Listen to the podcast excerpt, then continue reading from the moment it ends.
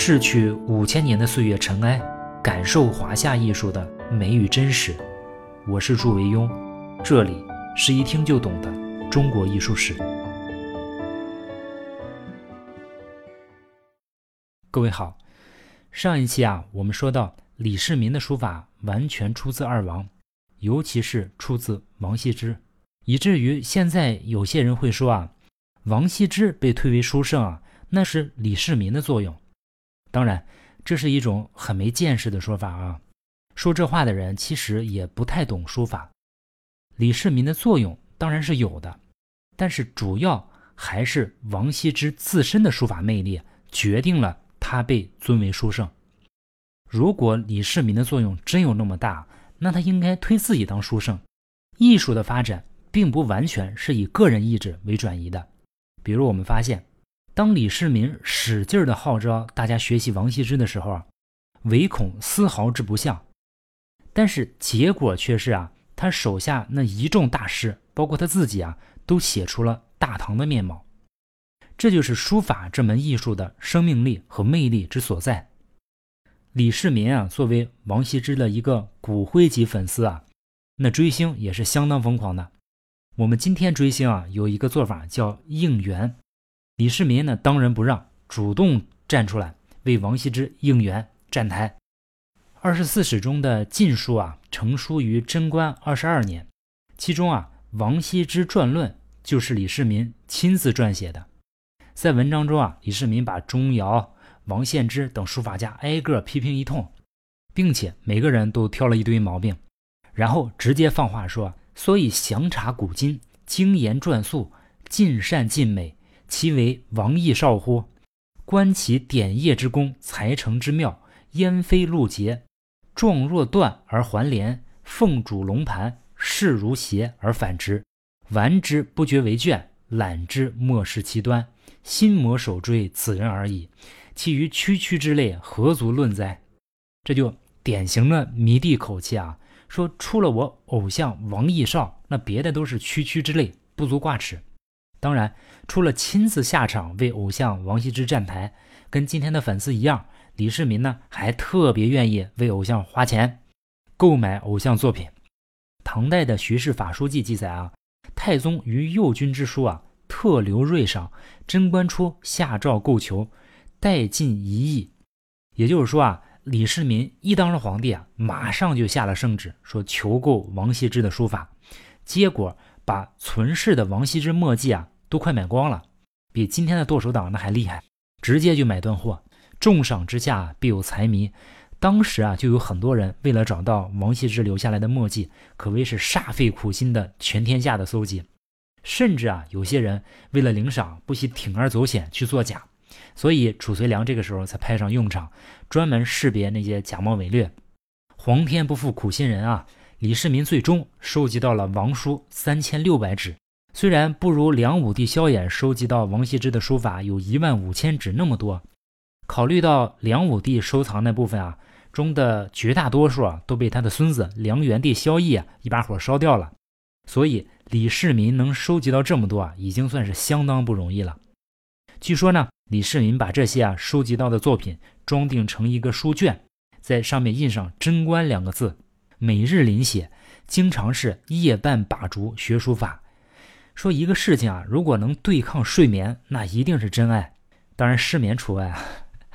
在收集到这些作品的过程中啊，李世民一直等待着传说中的那幅作品出现，但是他呢，却一直没有出现。他就是《兰亭序》。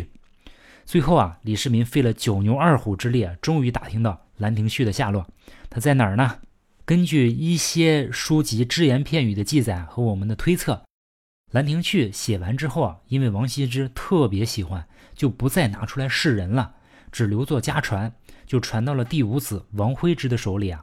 你想，何必见代的王徽之啊，王子猷，那自然知道这个东西的重要嘛，就把它小心的传了下去，一直传到了第七代，到了智勇禅师的手里。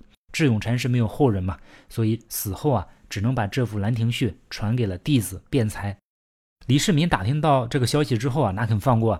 马上派人叫辩才和尚来京城问话。我估计那现场肯定是威逼加利诱呗。谁知道这个辩才和尚呢，丝毫不为权势和金钱所动。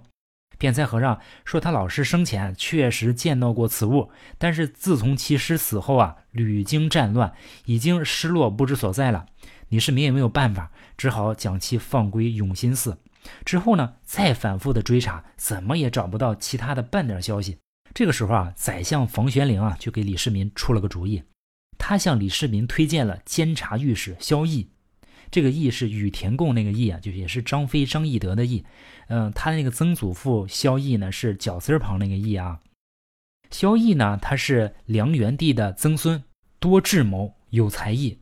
房玄龄说啊，可命其前往越州，设法获取《兰亭序》。不得不说啊，房玄龄作为一个宰相，那真是能识人。作为前朝贵胄的萧绎啊，属于典型的没落贵族。这种人通常都有这么几个特点。第一呢，他受过很好的教育；第二呢，嗯，见过很多世面；第三个呢，还特别会聊天，而且见到谁都能搭讪。没有谁啊比萧绎更适合做这种事儿。半个月之后，一个身着布衫、书生打扮的人啊，出现在山阴永新寺。他缓步而行，步入山门，一边若无其事地看着寺中的壁画，一边随口点评。但是，他看似随意说出来的评语啊。都极其精准到位，于是呢，这位谈吐不凡、气宇轩昂的书生立即引起了辩才和尚的注意。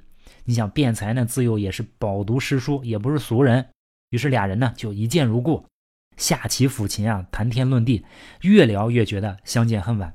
这个天色就晚了嘛，辩才呢就留书生住下，这在当时啊是个很平常的事情。寺庙一般在当时都兼顾有收容所的功能。我们看《西游记》里面，唐僧师徒啊，每到一个新国家，第一件事啊，就是去倒换度牒文书。为什么要倒换这个东西呢？因为有了度牒文书之后啊，你走到这个国家任何一个寺庙都可以去挂单。挂单的意思就是说，你可以凭这个证明啊，可以去投宿施斋，不用花钱。所以啊，当时的寺庙。收留人吃住那是很平常的事情，所以萧绎就这么住下来了，一连住了十余日。一天呢，萧绎拿出了自己的曾祖父梁元帝那个萧绎的画的一幅直贡图给辩才欣赏，辩才看了之后非常高兴。从这以后啊，他对萧绎更是无话不说。在闲谈之中啊，这个萧绎就对辩才说：“说弟子自幼喜欢临帖，现在啊还珍藏着几件王羲之父子的真迹，我现在就带在身上。”辩才听说是王羲之父子的真迹啊，那马上两眼放光，连忙请萧绎拿出来看看。看过萧绎带来的二王的字帖之后啊，辩才说：“说真迹啊，倒是真迹，可惜啊，不是佳品。说贫僧有一幅王羲之的真迹啊，颇不寻常。”萧绎追问是什么帖，这个辩才毫不犹豫地说是《兰亭序》。萧绎一看这辩才和尚上钩了嘛，就故意装出一副若无其事的样子，说：“说数经战乱，王羲之的《兰亭序》怎么会还会在世？一定是赝品。”辩才啊，这个怕萧绎不信，连忙将藏在房梁上的《兰亭序》拿下来给萧绎看，说：“你看怎么样？”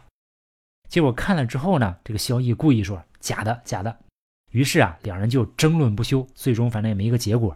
这个辩才啊，自从将这个《兰亭序》拿给萧绎看之后，可能也就不再藏在那个屋梁上了，把这个《兰亭序》啊和萧绎带来那些那些二王杂帖啊放在桌子上，每日两人研读。一天呢，这个萧逸啊趁辩才和尚外出做客，他来到方丈室，他请小和尚打开门，谎称自己啊将书帖遗忘在那个桌上。小和尚一看是经常出没在大师傅房间的萧逸啊，也没思索就打开了房门。这个萧逸呢，就把这个《兰亭序》和那些用来做吊饵的二王杂帖啊，一同放在衣袋里，转身就走了。萧绎得到这个《兰亭序》之后呢，就来到了当地的衙门，说：“本人我萧绎是本朝御史，有皇上的圣旨，请永安驿的驿长马上急告都督。”当地的都督啊，一个叫齐善行的人接到传信啊，急忙赶来拜见萧绎。这个齐都督看过圣旨啊，就按着萧绎的吩咐啊，赶忙派人去。招辩才和尚来见萧御史，辩才一看这个萧御史啊，竟然就是萧绎，惊奇不已。这个时候，萧绎彬彬有礼地对辩才和尚讲明自己是奉圣旨来，特意来取《兰亭序》的。现在《兰亭序》已经到手了，特来与大师道别。辩才和尚听了之后啊，当场晕倒在地。待他醒来的时候啊，萧绎已经驱车回京城去了。后来啊，大画家阎立本根据这件事情就画了一幅《萧绎传兰亭图》。因为这个事件影响特别大，再加上阎立本本人的绘画功力啊，这幅画就变得非常有名。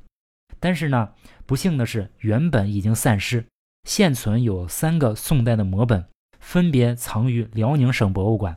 台北故宫博物院和北京故宫博物院，我们整体上看啊，辽博版本和台北故宫版本是大致相同，明显是临摹自同一幅或者是相似的范本。我觉得这两本啊比较重要，北京故宫的那个版本呢就差一些。如果不是特别说明啊，你根本看不出来画的是萧绎传兰亭。我们主要说说辽博的这个版本和台北故宫的版本啊，这两个版本啊都是以辩才和尚与萧绎为中心。嗯，图左呢有一老一少正在煮茶，不同之处呢，就是在辽博版啊有一个童仆啊手抱兰亭穴从右方出来，而台北故宫版呢是在两人之间有一个势力的中年僧人。我们看辽博版的《萧绎传兰亭图》啊，我刚刚在辽博看过这幅画，它的用笔啊极其精细，每个人的表情都画得非常到位。辩才和尚大概看起来六十岁左右的年纪。着僧衣啊，盘坐在禅椅之上，身材消瘦，须发梳短，皱纹堆垒，但是啊，精神疏朗。他一手抬起啊，口半张开，似乎正在讲述着一件什么事情。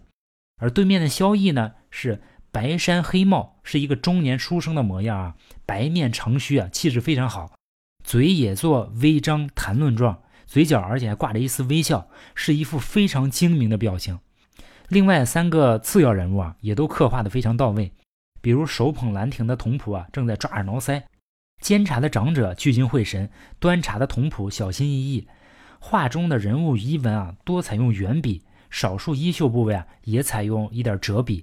嗯，人物的精神和气质传达都非常到位，器物刻画的也很精细。图中的竹编形的那个长方形的四足小茶几啊，上面盛着圆形的器皿，还有两个带托的茶盏，都非常生动。比例啊，我们看明显要比大师的比例要弱一些，线条的质量稍弱。但是总的来说啊，临摹的已经非常好了。嗯，台北故宫藏本里面的线条它更加的粗重，相比辽博的版本啊，它少了一个手捧兰亭的童仆，多了一个在旁边侍立的中年僧人。画面里啊。嗯，辩才和尚他画的更加苍老一些，手持拂尘，身子前倾，坐于这个禅椅之上，与对面的萧绎正侃侃而谈。萧绎的身体弯得很夸张，弓手啊坐在这个长方木凳上，面带笑意，好像正在凝神倾听啊辩才和尚的话，但是不经意间又透露出了一丝奸诈。这个势利的僧人啊，位于两者之间。画面的左下角为烹茶的老者和童仆，茶几上呢也放了一些器物，跟辽博版的不是太一样。对比辽博版，我感觉这幅画的人物啊，总体上它更加的夸张和强烈，线条和设色啊都非常重，对人物的表现也是个性鲜明。比如辩才的慈祥，萧绎的奸诈，都跃然纸上，让人看了之后印象非常深刻。但是细看啊，让人感觉有点怎么说脸谱化。很早以前我就看过这幅画，我的第一印象就是看到这个萧绎啊，马上让人想到秦桧，就那个感觉。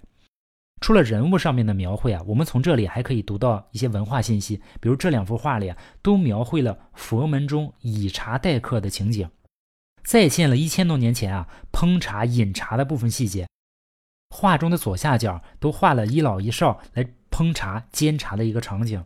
长者啊，小心翼翼地手持锅柄搅动茶汤；旁边的童子呢，弯腰双手捧着茶托、茶碗，准备分茶，以便向宾主奉茶。从画中可以看出啊，唐朝饮茶文化之盛，遍及民间，饮茶已经成为日常生活所需。在寺院中的这个僧众啊，不但自己饮茶，还以茶待客。这个画面就重现了唐朝烹茶饮茶所用的器具、方法和一些过程。唐朝的茶，它不是泡，它是用来吃的。煎茶的时候啊，还要加入葱、姜、枣、橘皮、竹鱼、薄荷、盐等等。特别注意茶里面这个喝茶的味道，这个味道不光是包含了茶的味道啊，还有各种辅料一起共同煮出来的一种茶汤的味道。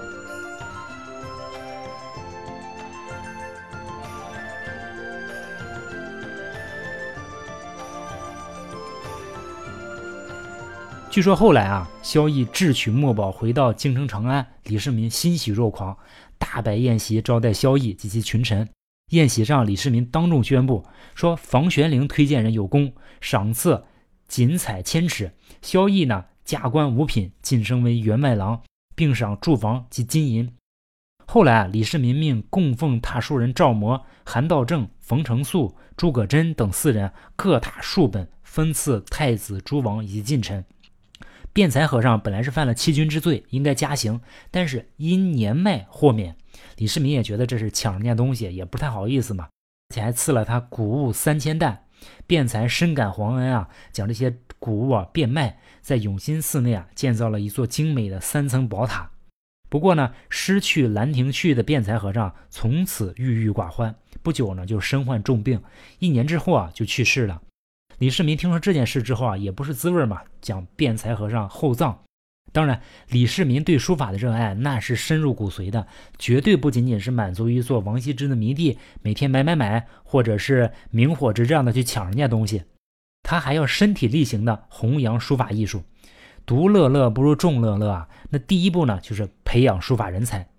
李世民登基之后啊，很快就组织开办书法培训班，地点呢就是在弘文馆，在贞观元年。敦进任京官五品以上子，有性爱学书及有书性者，听于书馆之内。就是说，有喜欢书法或者说有书法悟性的人，都可以来这儿学。其法书内出，其年有二十四人入馆。这是啊，中国历史上出现过的最高规格的书法培训机构。皇帝李世民自领班主任，于世南、欧阳询两个顶级大师啊做代课老师，教授楷法。李世民呢，他不但办班，还考试。唐代初年啊，在科举考试的科目中啊，就设置了明书科，专门录取在书法方面有造诣的人才。咱们通常比较熟悉的考试啊，就是进士科，还有一个明经科啊，录取的人数也很多。明清科主要考的是对儒家经典的默写和背诵，这个比较简单，而且录取的人数比较多。但是录取了一般都是做小吏啊，做不上大官。但这个也不绝对，比如大诗人元稹，十四岁他明经及第，最后做到宰相。进士科呢，就是咱们通常说的科举啊，要考策论、写议论文。比如有一个题目啊，说汉武帝打匈奴。如果放在明经科啊，考法大概是这样：说汉武帝元朔三年跟谁作战？下面 A B C D E，匈奴鲜卑结底枪，哎，你选一个放进去。如果这个题目啊放在进士科里的考法，那大概就是这样：说汉武帝元朔三年该不该跟匈奴作战？这个你想就更需要才华，也更难，录取的人数呢也更少。所以在当时啊，有句话叫“三十老明经，五十少进士”，意思就是，就说你啊，如果三十岁的时候啊才考上明经科，那是岁数算相当大了。但是呢，如果你五十岁考上进士啊，那还算年轻的，就可见这个明经比较好考，这个进士啊难考。但是除了进士科和明经科啊，还有很多其他的别的科，比如说进士科有明书科，还有明算科等等。这里的明书科啊，也就是说，只要在书法方面有能力，也可以通过这个考试啊，获得做官的资格。但是更多是做吏了，抄抄写写嘛。这对鼓励人们对学习书法起到了非常重要的作用。唐朝规定啊，说吏部每年举办一次官员的全选。参加全选的人啊，要进行申、言、书、判这四项考试，考四科。通过考试之后啊，才能授予官职。其中的书呢，就是指书法考试。可见唐朝政府对官员的书法呢要求之严格。这一切都与李世民的重视与爱好书法有着密切的关系。不过，人家李世民毕竟是一朝明君啊，不光是鼓动别人练习书法，或者说做一个书法票友，人家每天自己也是练得废寝忘食啊。因为格法写的不好，那就空着让于世南补全。这些咱们都说过，这说明他对自己的书法要求那是很高的。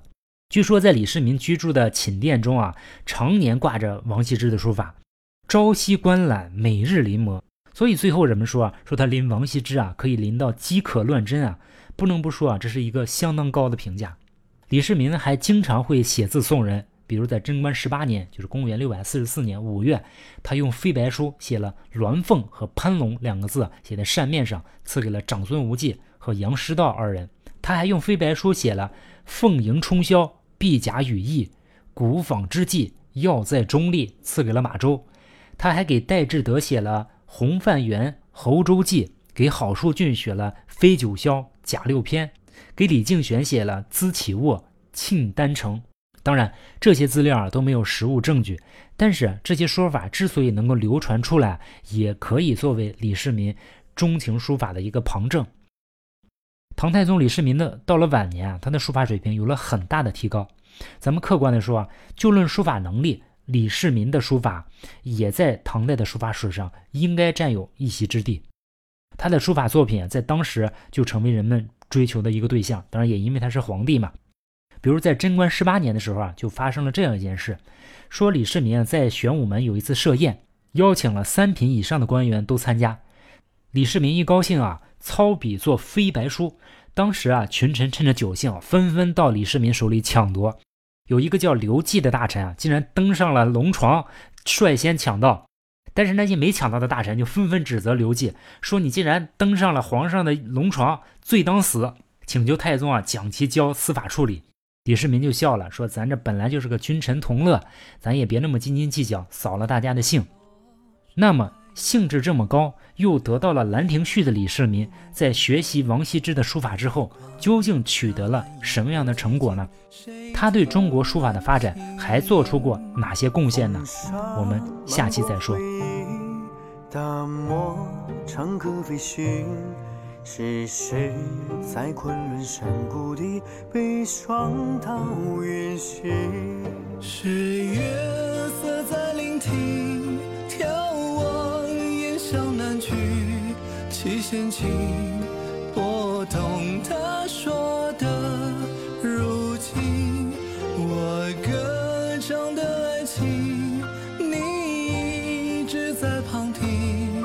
这心情是你精心设计。